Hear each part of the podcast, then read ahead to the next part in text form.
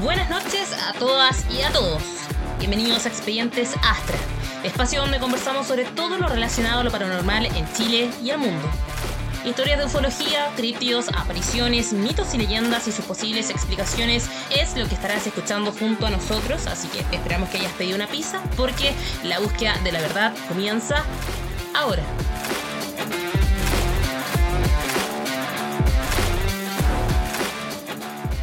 Bienvenidos a una nueva edición de Expedientes Astra, espacio donde conversamos sobre todo lo relacionado a lo paranormal en Chile y el mundo. Hoy, una vez más, estamos con equipo completo como corresponde. Lucho, Pancho, ¿cómo están? Hola, hola, hola chiquillos, ¿cómo están?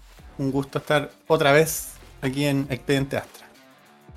¿Cómo están chicos? ¿Todo bien? ¿Todo bien? Oye, eh, quiero aclarar que yo, bueno, me había equivocado, me, me confundí de nombre y había dicho Eric Johnson, el que había vendido su alma al diablo, y no, era Robert Johnson.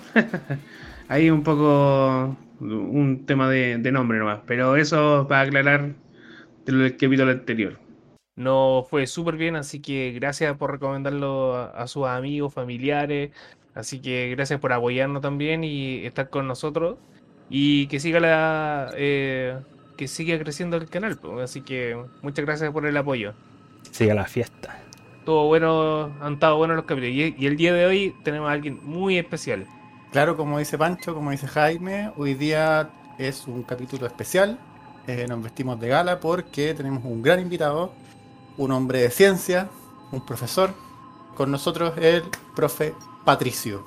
Bienvenido a Expediente Astra, profe Pato. Estamos muy felices de que está acá, así que queda en su casa. Muchas gracias, estimados Luis, Jaime y Francisco, por la invitación que me han hecho en este canal bastante interesante e importante para pensar en estas vacaciones y durante el año sobre temas controversiales. Sí, pues, efectivamente, para eso nos están pagando. para eso estamos plantando la voz. Para poder hablar de todo lo que no se, no se habla. Pero antes de empezar, igual la gente ya nos conoce. Eh, ¿Qué nos puede decir usted, profe? Así como inicios de por qué le gusta este tema, de, de por qué aspecto lo ve, lo que quiera. Bueno, siempre como yo estudio ciencia, en el cielo vemos muchas cosas.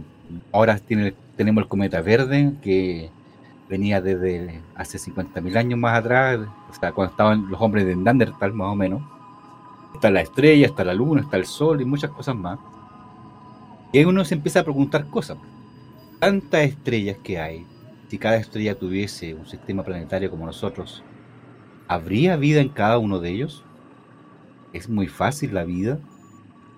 ¿La vida está en todos lados o no está en ningún lado? ¿Somos privilegiados nosotros? Esas son preguntas que se hace la ciencia. Así que desde ahí viene el tema. Eh, observar la naturaleza, observar el cielo, esa se pregunta. Sí, bueno, yo creo que todos de alguna forma partieron mirando las estrellas, toda la gente que le interesa el tema, eh, mirando la estrella y quizá tuvieron la oportunidad de presenciar algo distinto a lo que están acostumbrados. De hecho, así partió quizá desde la, desde la antigüedad la, astronomía. Todo esto, lo, el Stonehenge, todo para mirar a los cielos. Sí, yo siempre he pensado que la forma en la que uno está constantemente como buscando respuestas es mirando hacia, hacia lo desconocido y en este caso para, yo creo, para el, para el 99%, por- 99,9% de las personas comunes y corrientes como nosotros, el cielo es algo que no tiene, que no podemos ni siquiera como eh, poder magnificar porque es algo tan grande, tan vasto y hay tantas cosas que, que yo creo que es difícil como poder entender bien qué es lo que, lo que está más allá de lo que nosotros podemos ver cotidianamente. Y dentro de eso mismo, profe, dentro de esas preguntas que uno se hace, acá nosotros le queremos consultar algo. Usted, Dígame, dígame. desde su experiencia, desde la ciencia, desde lo que usted sabe, desde su área de, de estudios, ¿por qué usted cree que todavía nosotros como seres humanos no hemos tenido contacto con otras especies en algún lugar del universo, siendo tan vasto? Bueno, justamente no es que lo haya pensado yo, sino que justamente hay muchos científicos que hablan sobre este tema. Por ejemplo, tenemos la paradoja de Fermi, que fue hecha por el señor Fermi en el año 1950, que nos habla de que si existiese, eh, la vida fuese muy común, diríamos estar rodeados de emisiones, eh, visiones, visitas y todo tipo de cosas extraterrestres. Sin embargo, cuando nos encontramos y miramos al cielo, escuchamos el cielo, no escuchamos nada y no vemos absolutamente nada. Eh, si pensamos que solamente el 1% de los soles parecidos a nuestro en nuestra galaxia, en nuestra Vía Láctea, em, hubiese vida, estaríamos rodeados. Pero no es así. Esa es la famosa paradoja de Fermi. Entonces uno se empieza a preguntar de por qué la vida o no hemos tenido esta esta evidencia de vida extraterrestre. Bueno, y ahí hay varias cosas, hay varias cosas que decir, los científicos han estudiado esto y una pregunta que está en boga actualmente y, obviamente los cinéfilos hablan mucho de eso, ¿cierto? Ahí tenemos muchas películas de contacto extraterrestre, ¿cierto? De diverso tipo. Pero en, el año 1996 el señor Robinson Hudson eh, creó una teoría que se llama el gran filtro. Y la gran pregunta es, ¿dónde estamos nosotros acá? Para ello, el eh, señor eh, Robinson Jackson estableció como nueve niveles de civilizaciones, en el cual nosotros estaríamos en el nivel número 8 aproximadamente, en el cual estamos preparados para enviar sondas a los demás planetas y eventualmente colonizar otros planetas. Eh, pero todas las etapas requieren este filtro, en el cual nos podemos aniquilar eh, propiamente por nuestra propia civilización, ya sea por enfermedades, ya sea por la sobrepoblación, explotación de recursos, o también ya sea por eventos externos, a rayos X, eh, que caiga un meteorito, un cometa sobre la Tierra, etcétera, etcétera. Y algunos dicen justamente dónde estamos nosotros como planeta Tierra en este gran filtro. ¿Estamos antes del gran filtro o estamos después de este gran filtro? Obviamente ambas preguntas tienen su, su bemoles. Por ejemplo, si nos encontrásemos después del filtro, es decir, nosotros seamos los únicos que hemos pasado el gran filtro y, seguimos avanzando como civilización, no deberíamos encontrar muchas, muchas evidencias eh, en lo que escuchamos. Por ejemplo, existe lo que es el SETI, en el cual se envían radiofrecuencias hacia el, hacia el cielo y hacia diferentes partes del, universo para eh, buscar respuestas o escuchar también eh, posibles señales extraterrestres. No hemos encontrado nada. Entonces podría ser que fuésemos los primeros que pasa esto. Podríamos pensar que a lo mejor nadie nos pesca, ¿cierto? En lo que la teoría del zoológico es decir, nosotros somos parte de un zoológico y los extraterrestres los ven tan poca cosa que no nos pescan. Entonces, hay muchas cosas que decir frente, frente a este tema. Si fuésemos antes del filtro, por ejemplo, tendríamos el problema de que, obviamente, pasar ese gran filtro, algo que agote nuestra civilización y podamos avanzar sobre eso. Cosa que aún no ha pasado, que podría pasar. Y eso nos aventura a que justamente no encontrásemos tampoco mucha evidencia eh, a, nivel, a nivel extraterrestre. Sin embargo, a pesar de esta teoría de gran filtro, eh, todos los días aparecen en las noticias descubrimientos de exoplanetas que son muy parecidos a la Tierra, lo que se denomina en la franja de recitos de oro, en el cual no hay temperatura muy alta ni muy baja, cosa que el agua se encuentre en estado líquido. Y así estamos, mandando mensajes y, escuchando el universo para estas evidencias de señales extraterrestres. Entonces, como para dar como una idea más concreta a los cibernautas, eh, si estamos pasado el filtro, no vamos a encontrar nunca registro extraterrestre en todo el universo. Pero si estamos antes del filtro, quiere decir que todavía tenemos nuestra, nuestra civilización tiene la chance de desaparecer. Ese, sí, o sea, si encontrásemos vida extraterrestre o evidencia extraterrestre, tales como vida en Marte, ya sea microbiana o de algún tipo, en Encelado, ¿cierto? Que está en otras lunas de planetas que del sistema solar, eh, claro, nos podríamos encontrar disyuntiva que nosotros estamos antes del filtro. Entonces, nos espera una, un algo que nos acabe como civilización. Entonces, esto de, de encontrar vida terrestre tiene sus, sus cuentos, sus bemoles. Eh, estamos antes del filtro, sería muy malo encontrar vida extraterrestre o, o evidencia de vida extraterrestre. Pues si estamos después del filtro, obviamente sería más fácil, sería bueno. Pero no sabemos, como, como civilización humana, no sabemos si estamos antes o después. ¿Y qué pasaría, por ejemplo, entonces, eh, si no fuera extraterrestres llegaran, pero son de un universo paralelo o de otra frecuencia? Ahí Bueno. no, no, no, no, no correría aquello. Interesante pregunta porque justamente una de las últimas teorías eh, sobre el universo es que existen múltiples universos. Tanto es así que existen múltiples universos que podría darse un universo que fuese muy parecido a nosotros y si nos cambiamos, si fuese la oportunidad de cambiarse con otra persona del otro universo, no nos daríamos cuenta en qué universo estamos. Eh, porque son múltiples universos, infinitos universos. ¿ah? Eh, por supuesto que ahí eh, si es muy parecido al de nosotros, nos encontraremos frente a las mismas disyuntivas. Por lo tanto, como es infinito su universo, es muy parecido a nosotros, para hacernos las mismas preguntas, estaremos frente a las mismas variables. Oiga, profe, usted, mm, así como, como al ojo, con todo lo que lo ha visto, con los indicios que han dado, como los gobiernos ahora, como un pronóstico más o menos que usted diga ya como en 50, 60 años ya, porque cada vez que ha pasado el tiempo en los últimos 10, 20 años, estoy hablando del 2000, que ahora se ha hecho como tal los, celulares, están las cámaras digitales, todos andan con una cámara y un portátil para grabar. Usted más o menos tiene más o menos como una fecha así que, que diga ya, más o menos como en esta fecha ya se, se empieza como a aparecer o, o lleguen a estar con nosotros, digan así, aquí nosotros llegamos de extraterrestres. Bueno, interesante pregunta porque fechas no tenemos, pero sí, obviamente, si pensamos en un calendario, podríamos decir que la fecha cada vez se acorta más. Porque hemos encontrado mucho más, eh, mucho más planetas o exoplanetas que se asemejan mucho a la Tierra. O sea que hace 10 años o 20 años atrás no lo podíamos hacer. En este momento, ah, eh, los científicos son capaces de determinar cuál es la composición de un planeta, solamente con mirarlo a la distancia. Se pueden determinar si hay oxígeno, si hay agua, si hay ozono, si hay metano,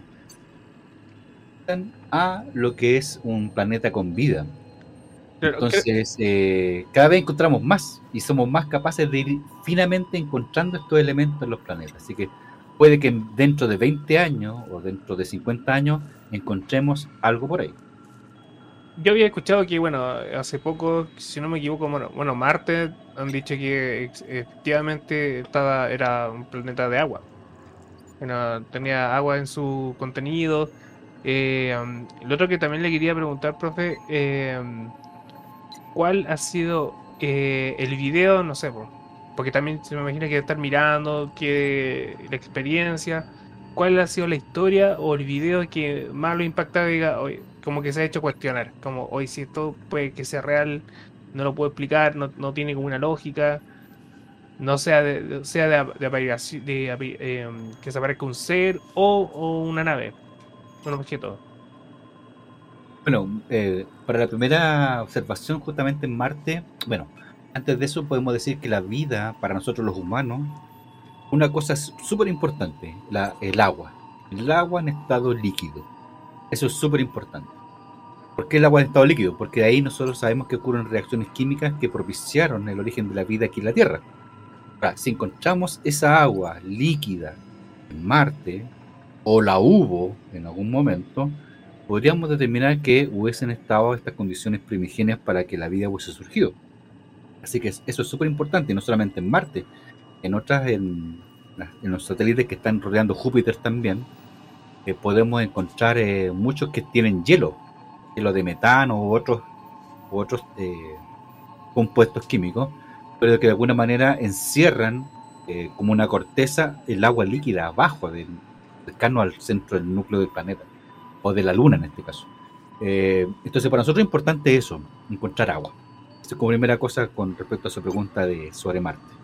En cuanto a lo segundo, justamente el, el hecho de, observar el universo, eh, eh, nos estamos dando cuenta de que existen eh, variables que podrían asemejarse a lo que nosotros conocemos, pero no es como una ley.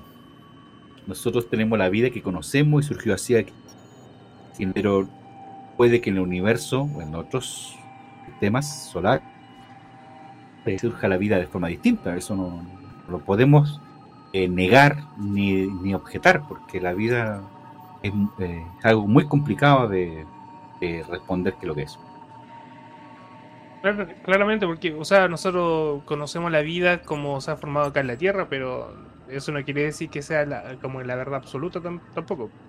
Eh, Exactamente, pero es un parámetro que utilizan los científicos para determinar ciertos tal como la conocemos. Yo creo que ese sería el, el gran tema, colocar ese apellido, la vida tal como la conocemos nosotros. Pero igual hay una, una frase que, que me gusta que dice que, que los científicos son humanos, pero la ciencia no lo es. En el sentido de que solo podemos como explicar algo como nosotros estamos a lo que estamos acostumbrados desde el punto de vista netamente humano. Bueno, todos pensamos en función de cierta arquitectura cerebral, pero no hay nadie superior a nosotros que nos diga si estamos bien. o- Por lo tanto, uno puede cometer errores y es una de las grandes ventajas del método científico, que uno se puede equivocar. ¿Por qué? Porque los demás pares de los científicos pueden objetar o avalar un trabajo de investigación. Eh, pero en definitiva tenemos un nivel. ¿Cuál es el nivel? Que nos da nuestra sapiencia, nos da nuestra evolución, nos, nos da la tecnología estamos limitados. Si viniese otra civilización superior a nosotros, obviamente ahí podríamos avanzar mucho más. Pero hasta el momento estamos limitados por nuestros propios argumentos y tecnologías y teorías que nosotros conocemos actualmente.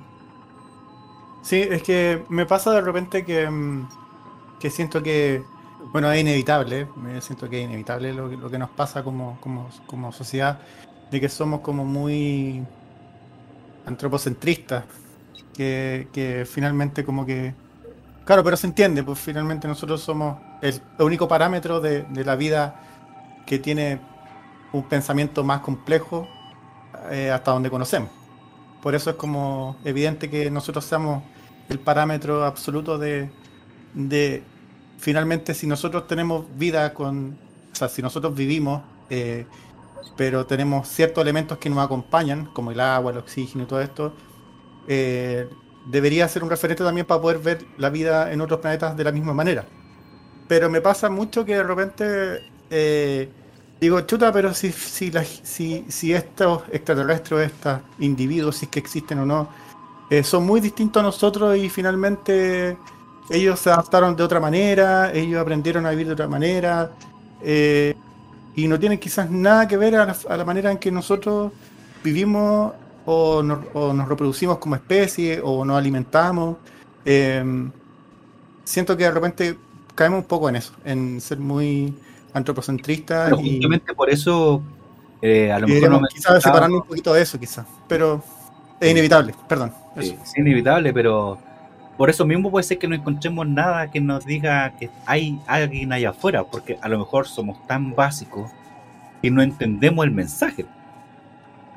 Puede estar, nosotros eh, como humanos tenemos y mandamos estas, estas emisiones de radiofrecuencia a través del CETI, ¿cierto? Centro de Estudio ¿cierto? de Inteligencia Extraterrestre, eh, pero en cierto ancho de banda, pero no en todos porque también se basa en una cosa económica, o sea, sale muy caro mandar mensajes de radiofrecuencia.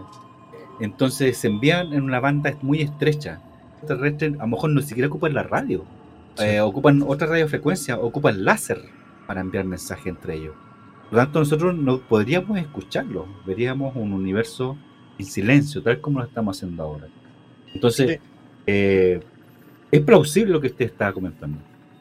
Sí, es que de hecho, eh, apuntando a lo mismo que apunta usted, profe, eh, el otro día escuché a un científico que decía, y esto quiero, quiero ver qué, qué, me- qué opina usted con respecto a esto, que decía que quizás la- el resto de las especies en el, en el universo pueden que quizás sean tan avanzadas que nosotros no podamos verlas. Es un poco lo que decía usted. eh, que son tan, tan, tan avanzadas que nosotros no tenemos manera de, de poder recepcionar su, su información. Porque quizás o nosotros somos, y aquí planteaba esas dos cosas que hemos estado hablando, o somos muy atrasados o estamos solos. Pero lo otro también que puede ser que estén, tengan, como dijo el profe, su propio método de comunicación, que no sea compatible con el nuestro, que nosotros usamos radiofrecuencia y quizás ellos utilizan algo que no tenemos idea, de, que no se aprovechan algo del universo que nosotros no, no cachamos. O quizá como nuestra biología nos impide ver esa forma de comunicación también. Es que finalmente pueden ser tantos factores del por qué no, no podemos comunicarnos, me, me- imagino yo. Desde, claro, desde algo tan físico que quizás eh, no es porque eh, ellos quizás no- las señales que envían no, no podemos percibirlas por nuestros sentidos básicos, por el, los cinco sentidos, por ejemplo. Una vez yo escuché por ahí que nosotros, es una comparación de que nosotros somos una hormiga y una hormiga trata de ver un, un elefante. Es Eso es imposible. zoológico, se llama el zoológico, la teoría del zoológico. Mm. Sí. Los extraterrestres están para vernos, pero no para meterse en, en- en nuestra civilización. Lo que pasa un poco con la, esta famosa serie Star Trek, en la Mm. cual la primera directriz es no eh, dar evidencia de la existencia hasta que la civilización llegue a cierto nivel. Que sean como dignos. Pero justamente la ciencia, es interesante cuando uno eh, se pone a, a dar una lista justamente de, de cine, porque cine va mostrando de alguna forma eh, lo que pensamos sobre esto. Porque los científicos pueden decir una cosa, eh, pero la, gente, ¿cierto?, Eh, que hace las películas dice otra. Hay muchas películas, muchas películas sobre contacto extraterrestre, sobre cómo son los extraterrestres, etcétera, etcétera. Una cosa interesante de todo esto es justamente que cuando nuestro cerebro eh, humano está preparado para ver cosas, y uno ve cosas, bueno, realmente hay que entender que el cerebro es el que ve, no los ojos. Por lo tanto, para poder observar algo tal como es, necesita entrenamiento. ¿Qué pasaría, por ejemplo, si nos observáramos algo que nunca hemos visto? No lo veríamos Mm. no lo veríamos. Esta Claro. cosa que estamos, eh, que hablan ustedes en el canal justamente de los ovnis, ¿cierto?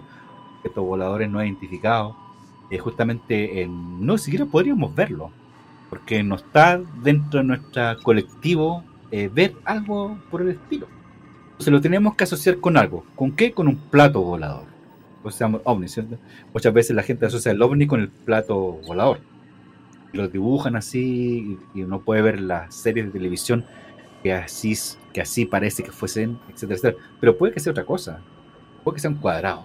Sí, uno, Famoso. uno como que interpreta respecto a lo que uno conoce. Entre paréntesis, sí, como había hablado de película, eh, hay una película que igual quiero recomendar que se llama Contacto con Jodie Foster, que se trata de algo muy parecido a lo que estamos hablando, que eh, les llegan una recepción así como electromagnética con estos satélites ahí en Nevada y, ellos como, como humanidad tienen como que descifrar el mensaje para poder construir como una nave y de ahí como ver eh, qué hay más allá. Pero solo, so- solo si ellos como que se lo ganan. Tremenda película. Tremenda, película. sí, esa es tremenda película. Muy buena. Sí, sí, Recomendadísima Cibernautas. Sí. Muy buena para empezar a, a- a este tema, pero realmente, claro, ¿qué, qué tipo? Nosotros recibimos señales todos los días, a cada rato. Y los científicos tienen que discriminar justamente cuáles son las señales que, que requieren atención, que son las que supuestamente dan nativos de inteligencia. Nosotros en el año uno- 1900 enviamos un mensaje a la galaxia que está a 25.000 años luz, que era la galaxia M3, eh, con un mensaje muy claro. ¿Dónde, ¿Quién éramos? ¿Dónde estábamos? ¿Cuál era nuestra composición? Etcétera, etcétera. Todo en código binario, entendiendo que el código binario, que es matemático, eh, las civilizaciones extraterrestres, que supuestamente son más complejas que nosotros, y hemos tenido respuestas sobre eso, de forma así muy categórica. ¿ya? Y hemos mandado muchos mensajes de, este tipo, incluso en- ya más cercanamente en los años 80 se envió un mensaje de los adolescentes de Europa eh, que tampoco se tuvo eco. No hemos tenido respuesta con Yo solo el único, como entre comillas, respuesta fue el- la señal wow. Bueno, sí, justamente la señal WOW que fue en el año más o menos eh, eh, 60 y tanto. Eh, lo que pasó ahí fue que eh, esos son análisis muy complejos matemáticamente hablando, porque hay que determinar justamente el origen, la secuencia, cuántos minutos dura, el ancho de banda, qué es lo que quiere decir matemática. Y en el año 92, bueno, recién, recién en el año 92, bueno, recientemente, hablando en términos, se determinó que, que no era mm, fuera de este sistema solar. Era un cometa que andaba dando vuelta por ahí. Porque son señales de radio. Y las señales de radio pueden ser emitidas desde cualquier fuente. Y nos vacilaron. Querían disfrutar, pero, Pero era mentira. O sea, incluso más interesante les puedo decir aquí a la, a la gente que está escuchando este capítulo que esta inteligencia artificial se ha metido justamente en este tema de determinar cuáles son las señales más prometedoras que vienen desde afuera. Estoy analizando desde los datos del año 74 al- hasta el año 2000. Ellos, eh, la inteligencia artificial encontró que habían ocho señales que podrían ser interesantes de analizar. Los humanos, nosotros humanos, matemáticamente hablando, haciendo los cálculos matemáticos, habíamos encontrado solamente dos. Entonces, esto podría ser eh, justamente un gran avance, esto del uso de la inteligencia artificial para poder determinar qué señales son prometedoras. Esto como un ejemplo solamente. No vaya a ser que después la inteligencia se vaya estilo Skynet y nos haga vacilar así, no, sí gente, hay eh, extraterrestres, así que ármense, por favor, ármense y al final nos matamos todos. Bueno, la última pregunta que se le hizo a la inteligencia artificial era cómo podríamos, eh, eh, fueron claros en decir que había que de- Pero ¿cómo fue eso, profe, que se le cortó justo? Sí. No, dijeron que la inteligencia artificial le preguntaron justamente qué para las condiciones humanas en este planeta. Y Ah, nos dijeron, la inteligencia artificial, que había que disminuir la población humana. O sea, ya es un hecho. Sí, yo creo que debería, no deberían seguir avanzando con la inteligencia artificial. No deberían seguir preguntando. Yo creo que no, yo creo que no. Va a aparecer Terminator en cualquier momento. Arnold Schwarzenegger Sí. va a venir de verdad y Sí. nos va a matar a todos. O nos va a decir, ven conmigo si quieres vivir. Sí, también puede ser. Depende. Si va a ser Pops. I will o- be back. Buena esa. Teniendo como en, cuenta todo lo que hemos tenido, pero si lo resumimos, por ejemplo, a, eh, asumamos que estamos antes del filtro y está la posibilidad de que hay otras civilizaciones. O asumamos que vienen de otra dimensión. En ambos casos, ¿qué pasaría si una entidad biológica de esos ambos casos llegara, estacionara en la Tierra y saliera de su nave?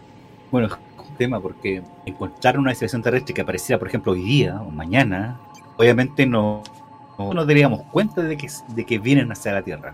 Nos daríamos cuenta si encontramos algún objeto que estamos observando que entrara a nuestro sistema solar y que vaya eh, eh, disminuyendo su velocidad en la Tierra. ¿En qué sentido?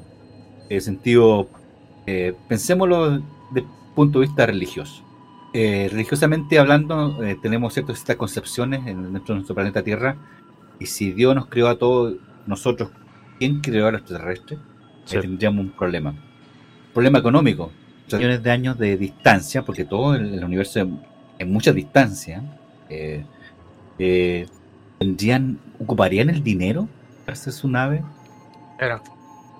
Y, a- y ahí vuelvo a la pregunta, eh, ¿qué pasa en el sistema biológico? Nosotros en biología, eh, bueno, nosotros estamos afectos a muchos eh, microorganismos, ya sean virus, priones, bacterias, eh, protozoos, ¿cierto? Y todos los, la humanidad lucha y, y estuvimos luchando, ¿cierto? Aquí en Chile justamente. ¿Qué pasaría si vinieran otras, otros entes biológicos? Tendrían su propio ecosistema interno. Si Claro. nosotros como humanos no analizamos justamente tenemos muchas bacterias que nos ayudan a nosotros a resolver ciertos temas, por ejemplo, gastrointestinales. Tenemos, ¿cierto?, la enterobacteria, la Escherichia coli, por ejemplo, ¿cierto? Eh, cuando uno se toma un antibiótico, por ejemplo, ahí los antibióticos no puede comer nada, ¿cierto? Anda con la guatita muy, muy suelta. Eh, es porque eliminó la, la bacteria que tenía en su biota interna.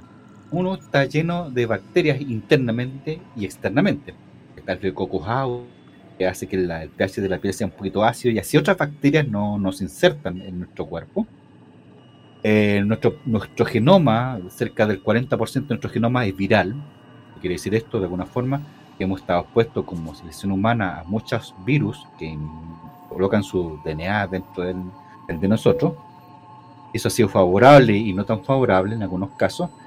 Y si pensamos que viene otro ente biológico, también viene con su historia de microorganismo. ¿Qué aire respirará? ¿Será oxígeno?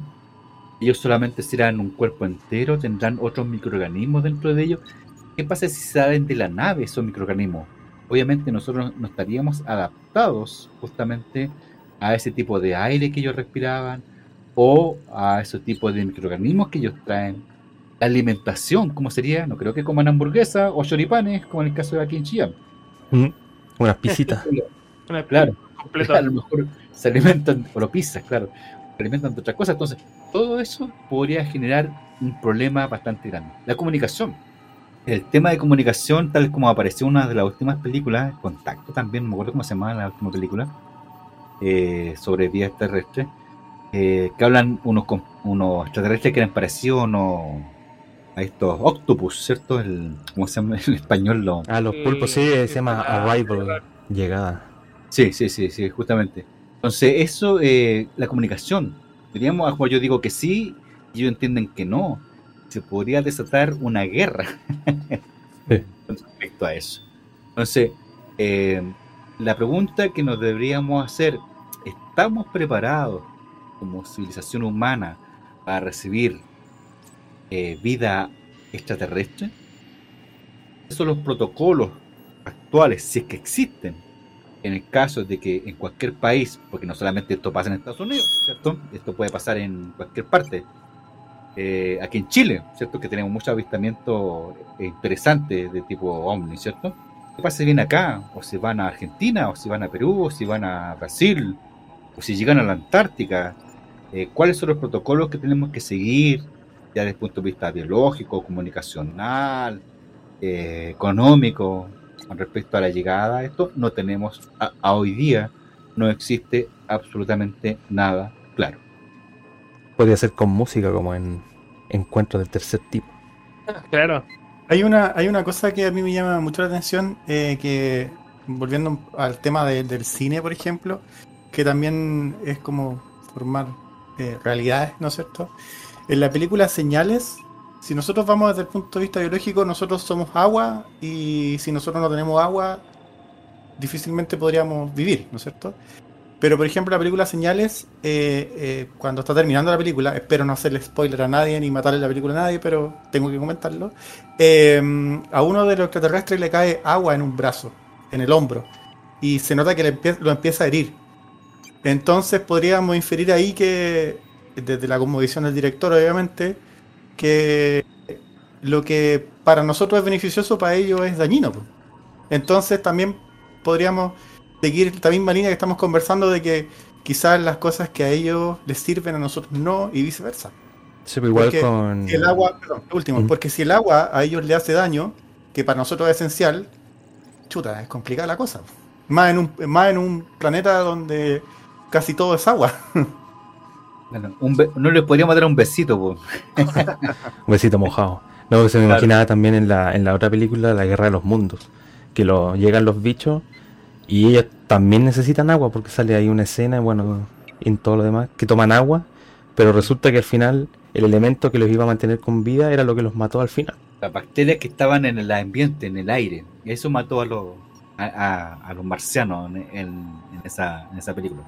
Sí, hablando de marciano algo también se imaginaba que el, el encuentro, si hay encuentro, puede ser como el de tercer tipo, así como todo místico, o como ET, o como Mars Attack. Le tiran una paloma, o como era que, porque se habían enojado los Mars Attack, no me acuerdo ya. Que lanzaron las palomas, claro. Eh, pero puede pasar cosas de ese tipo, pueden pasar esas cosas. A la parte económica, por ejemplo, sube la bolsa, baja la bolsa de Londres, estamos viendo la, lo que pasa en Hong Kong, ¿cierto? Eh, todos los días, y ahí sube, baja los precios del- de los alimentos. Obviamente una avenida de, de este tipo, por ejemplo, el petróleo. Nosotros estamos muy encadenados con lo que son el, eh, la energía de tipo fósil. Llámese petróleo, querosene, etcétera, etcétera. Pero si bien es terrestre, ellos no creo que usaran, usaran querosene para sus naves espaciales. tienen otra, otro tipo de energía. ¿Y qué pasaría con la gran empresa de petróleo si tenemos otro tipo de energía? La bolsa se, se va a la suya. La bolsa de Londres, de Nueva York, la de Chile, dirían, ¿a dónde? No, no podrían, ¿me entienden? No, no, no. El dólar eh, que lo pasamos nosotros en Chile, justamente, ¿a dónde iría el dólar? El, el dólar caería. Sí. Sí, Y pero el peso eso. también. Entonces, eh, usaríamos la moneda. Habría un montón de consecuencias al respecto. Creo que hubo un profesor de química que pudo generar combustible con agua y misteriosamente tuvo un accidente. Desapareció. No, eso son ya parte de, digámoslo, estas cosas que la posverdad. Puede que haya pasado, pero la gente piensa que fue otra cosa. Sí, pues se puede extraer energía del agua, por eso tenemos los hidrógenos verdes que uno llama. Uno puede hidrolizar el agua y obtener cierto el oxígeno y hidrógeno. Y hidrógeno es fuente de energía. Entonces eso uno lo puede hacer actualmente. Ahora, ¿qué es lo que, ¿cuál es el problema? Que es muy inestable hasta el momento la obtención de energía. Pero hablemos unos 20 años más, qué sé yo, 10 años más incluso. eh, puede que nuestros materiales sean eh, fuente de hidrógeno. Pero el hidrógeno se comercializa dentro de la bolsa. No. Entonces hay un problema. Aquí nosotros los humanos funcionamos en función de económica. Económica y religiosa, digamos, los grandes, como grandes fuerzas dentro del, del avance humano, esas dos fuerzas son muy importantes, la religiosa y la económica. Claro, porque además que la niña en el contacto, justamente ella tiene que, el, el tipo de comunicación era es temporal, no era otro tipo. De alguna manera ella tuvo que entender que lo que le estaban diciendo extraterrestres no era en el tiempo y en el momento, era atemporal.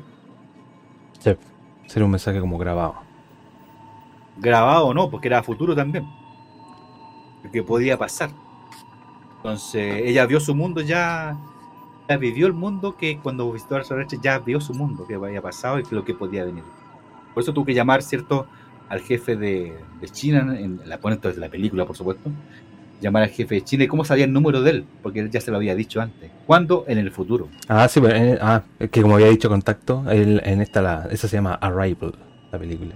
En el- claro, en el contacto no, porque en el contacto hay toda un, eh, una aproximación religiosa, epistemológica acerca de qué es lo que es la realidad. Eh, porque era ella nomás, era la protagonista la que justamente vivió todo.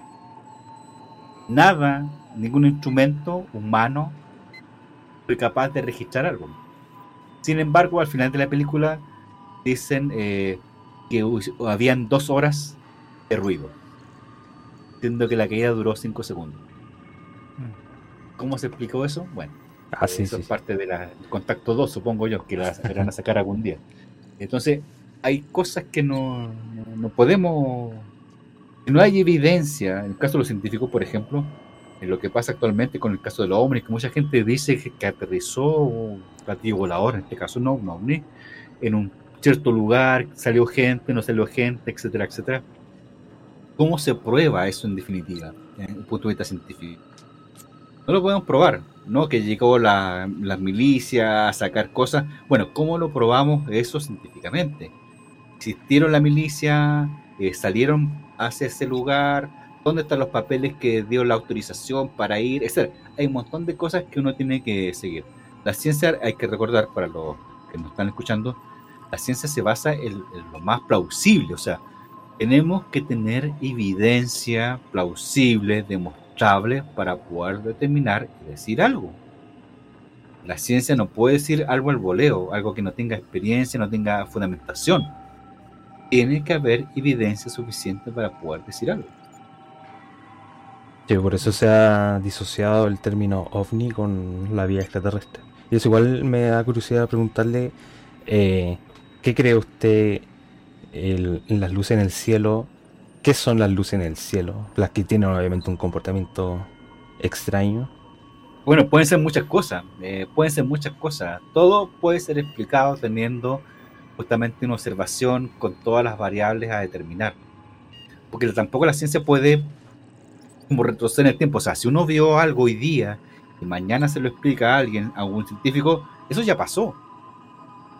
difícilmente uno podría decir todas las variables que involucró el fenómeno para que el científico pudiera darse cuenta de justamente determinar una, algo lo que pasó.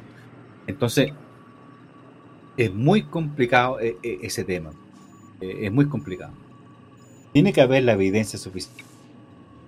Desde una explosión de una supernova, puede ser que yo esté estresado, puede ser que terminé con mi polola, puede ser que el otro me miró feo, puede ser que se juntó Venus con Marte, puede ser una nube de gas, como dicen siempre las películas, una nube de gas metano, Mm. etcétera, etcétera, etcétera, etcétera. Pero puede ser posible que esté también dentro de lo no explicable por el humano.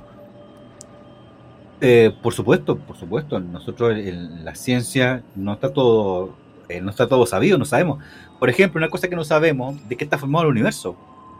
Eh, sabemos que es planeta, estre- eh, estrella, eh, meteorito, eh, planetas infinitesimales, cometa, etcétera, etcétera. Y uno va sumando, sumando, sumando, pero llega hasta el 40%.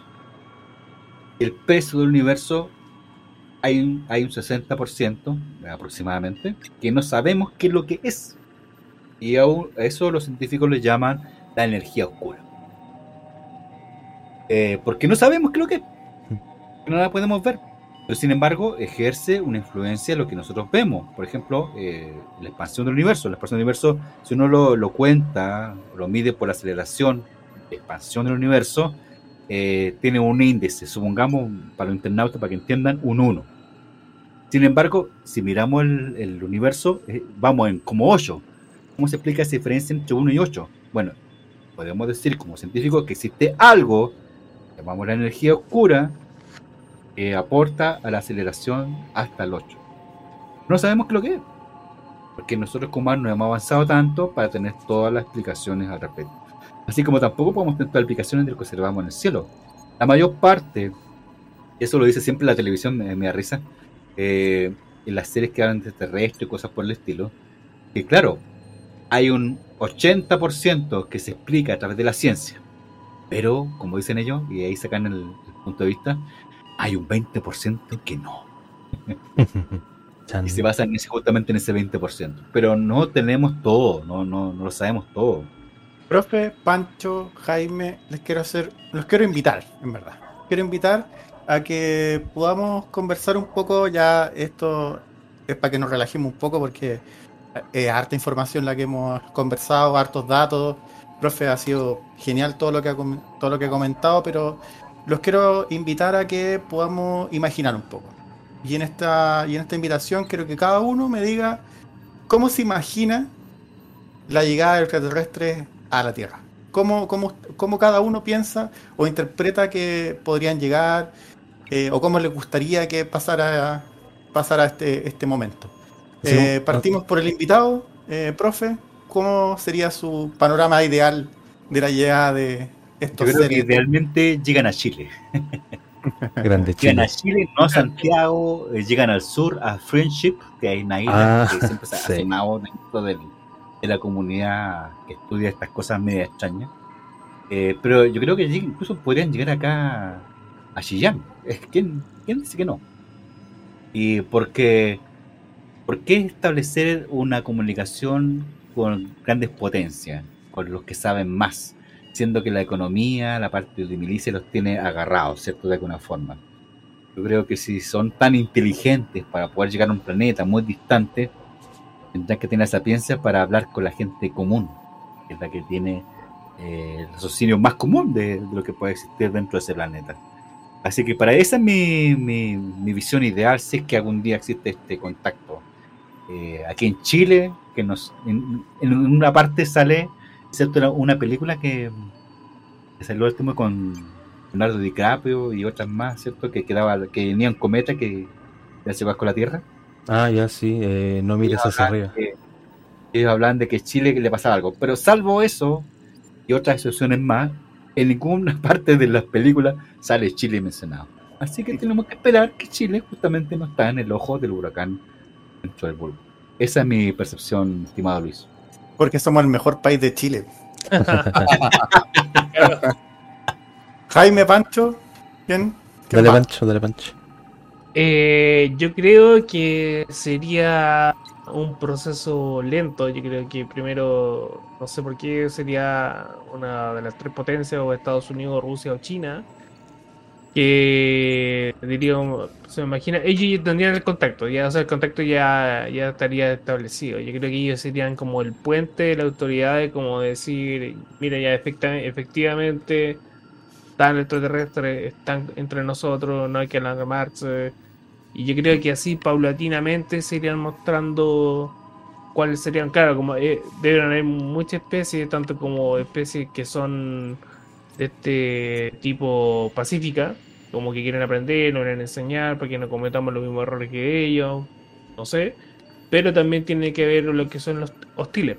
Entonces, yo creo que irían, mira, nosotros los extraterrestres han existido mucho tiempo antes que nosotros y, ya han estado, han convivido con, han convivido con nosotros en, paz en la Tierra durante mucho tiempo y así yo creo iría formándose lentamente el camino hasta que si ya se lleguen a, mostrar, pero ya llegan a convivir.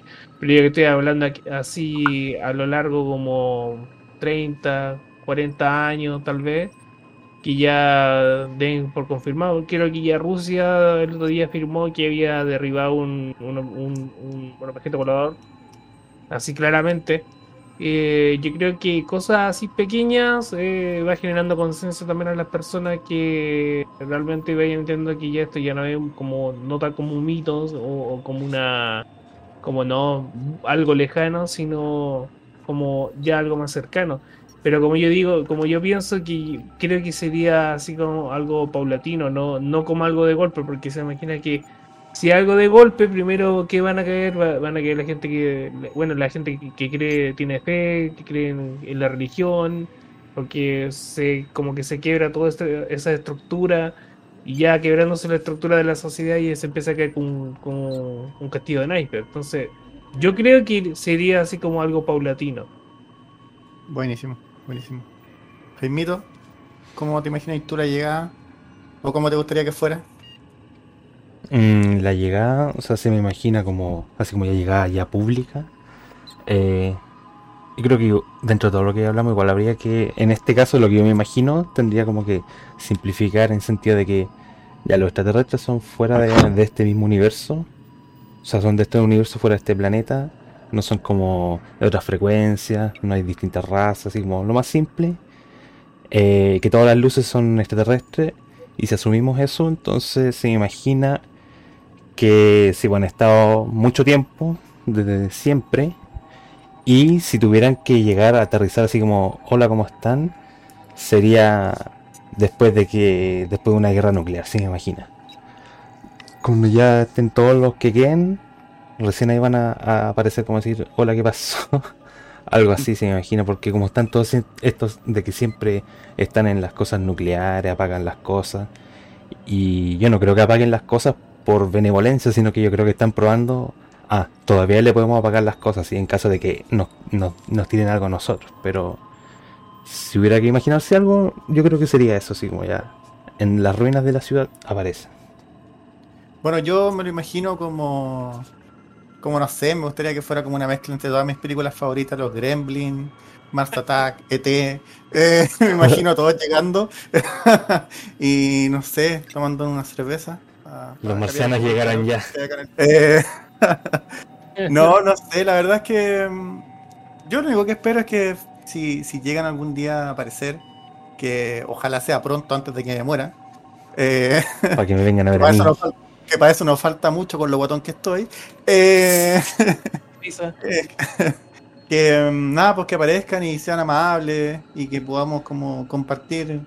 En verdad como que podamos aprender de ellos, porque yo creo que difícilmente nosotros podamos enseñarle algo a, a, a, a, no sé, seres que pueden viajar miles y millones de kilómetros sin problema.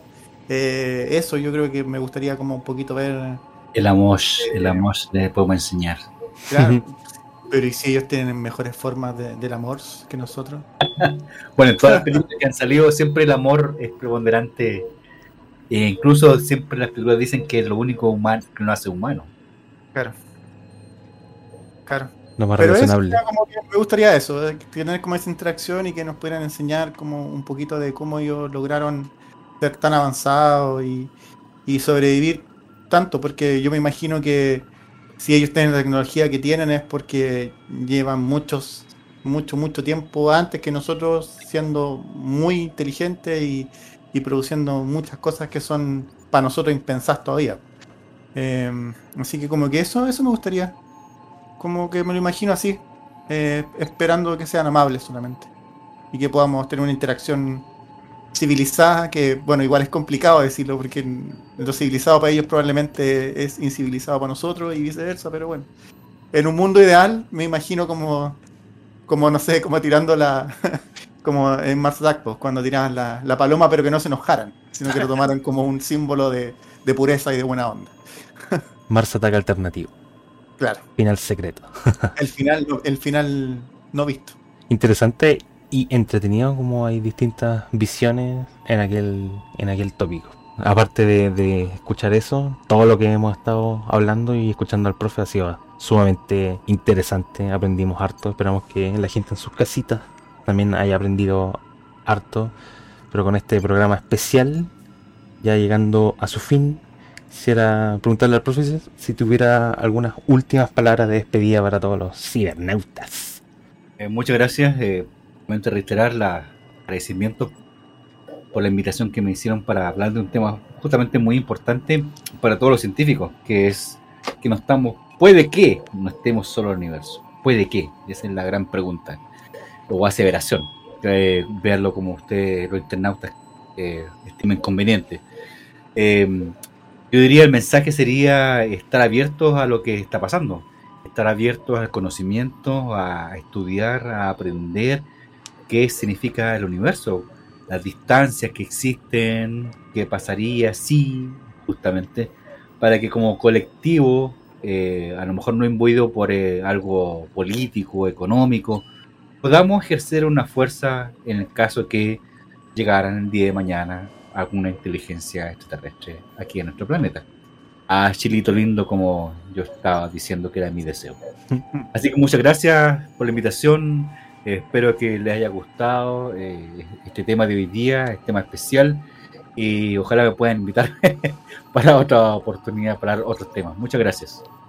De nada, pues, profe. Bueno, y queda es, más que invitado para un próximo capítulo, para que podamos hablar un poquito más desde su punto de vista científico, que a nosotros nos viene muy bien porque también de repente eh, podemos bajar algunos conceptos que eh, no sabemos o que de repente podemos agregarle un, un punto de vista distinto. Así que muchas gracias por haber estado acá, por habernos acompañado, por la buena onda y porque nada, pues es un- esperemos que sea un invitado permanente a nuestro espacio para que los cibernautas nos escuchen. Sí, de hecho, a ver, Lucho Pancho, ¿qué, qué opinan de tener al, al profe, tomando el tema de lo que dijo el profe en los ¿qué pasa si?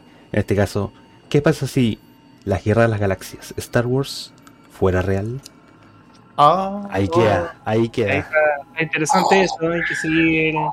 No, feliz, porque creo que el profe es un gran aporte y también le es como le da la parte de científica que, que nos aporta a nosotros. Así que no, feliz. Pero espero que pueda venir otro capítulo y así poder hablar también de los posibles casos. Así es, así que está lista ahí el, el teaser. bueno, eh, Lucho, Pancho también, un, un agrado haber estado con ustedes en su nuevo capítulo. Así que muchas gracias. Si quieren despedirse, háganlo ahora.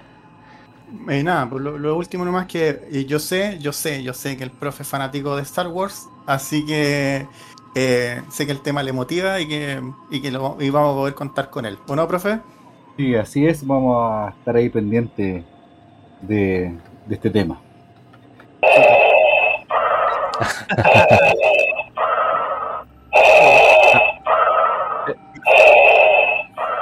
Espectacular. Eso no, eso no me puede decir. Profe Vader. El profe Vader. Profe. Y pues nada, muchas gracias, muchas gracias y nos vemos en un próximo capítulo de Cibernautas. Hasta luego. Muchas gracias por todo, por escucharnos. Como siempre, eh, recomiéndanos a sus amigos, familiares, que ojalá que nos, que nos escuchen en el podcast, cuando trabajan, cuando van manejando, o durante el trabajo, pero trabajen. Después no nos culpen nosotros porque se distraen, pero no, así que felices y recuerden siempre tener su, su pizza y su completo, lo que sea, algo a picar, su cerveza, su vino, para escuchar este buenísimo podcast. Eso. Está el correo astramedia.chile.gmail para dudas, consultas e invitaciones. Buenas noches, cibernautas o internautas. Nos vemos o nos escuchamos en una próxima ocasión. Chau, chau. Chao, chao. Chao.